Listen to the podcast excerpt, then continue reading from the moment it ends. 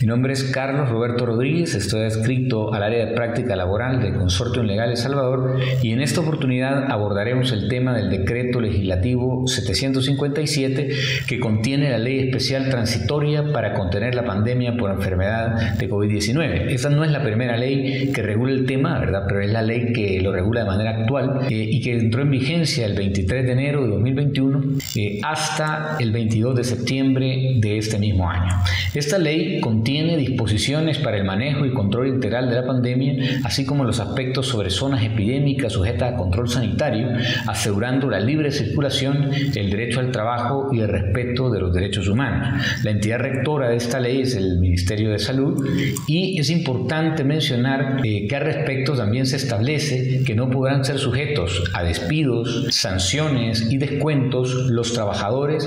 eh, que estén en estas medidas de control y que también gozarán del subsidio de parte del Instituto Salvadoreño del Seguro Social aplicable a las incapacidades médicas. Uno de los aspectos que más se aborda en esta, en esta ley es el tema de la prevención de riesgos laborales. Como sabemos, ya en nuestras leyes se exige un programa de gestión de prevención de riesgos en todas las empresas y con este decreto es obligatorio ampliarlo, ampliarlo tanto documental como prácticamente. Dentro de los aspectos en los que se debe ampliar están las medidas generales que abarca el distanciamiento físico, ¿verdad? De por lo menos eh, tener un metro y medio de distancia entre los puestos de trabajo, así como también establecer y, y reforzar mayor orden y aseo en los lugares de trabajo, y así como el tema de implementar programas de formación y difusión en la prevención de los riesgos biológicos por COVID-19 dentro del personal de las empresas, así como también el uso de equipos de protección personal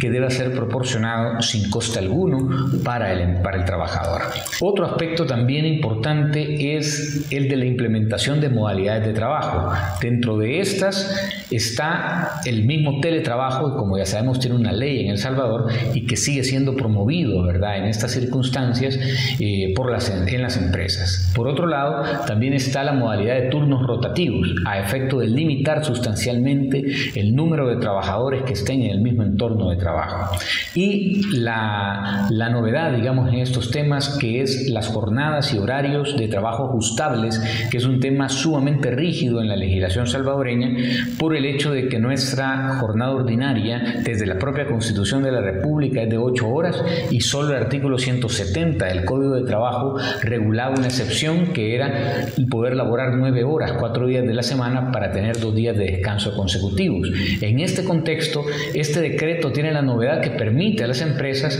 laborar 11 horas, 4 días de la semana para poder descansar 3 días de forma consecutiva y así eh, lograr que los trabajadores tengan menos días de trabajo y exponerse menos. ¿Verdad? La pandemia como tal. También tiene la ventaja esta, esta disposición de que no requiere autorización del Ministerio de Trabajo, sino únicamente un pacto, un acuerdo, eh, preferiblemente por escrito, entre empleador y trabajador. En ese sentido, sí es de decir de que esta medida, que puede ser muy favorable para empresas y trabajadores, solo será en el marco de la vigencia de este decreto, es decir, de ocho meses. También es importante decir de que se establecen otras medidas adicionales, ¿verdad? Como el dar aviso cuando un familiar del trabajador eh, es caso confirmado de sospecha de COVID, ¿verdad? Así como también eh, informar debidamente el Comité de Seguridad Ocupacional eh, del lugar de trabajo respectivo. Y uno de los aspectos que también incluso trasciende de la esfera laboral, pero es, es muy sensible, es el hecho de que se limita el acceso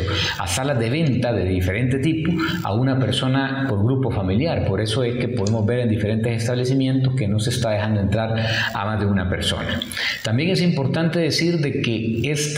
este decreto expresamente establece que no deben haber otras medidas además o adicionales a las que el decreto mismo establece, pero también hay que decirlo que por las diferentes normativas que se fueron emitiendo en el marco de la pandemia, todavía quedaron vigentes algunos protocolos, por ejemplo, de riesgos biológicos, tanto generales como sectoriales, que el Ministerio de Trabajo había, había formulado, así como unos lineamientos del Ministerio de Salud. Por lo tanto siempre hay aspectos eh, los cuales no estaban contenidos en este decreto y que ya estaban en estas normativas, como son eh, tener un espacio físico en el lugar de trabajo para poder atender casos sospechosos y también tener un protocolo, unas medidas concretas para poder eh, hacerle frente a casos sospechosos dentro del lugar de trabajo.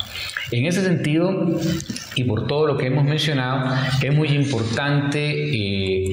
eh, conocer a detalle el contenido de este decreto por las facilidades que implica en materia de,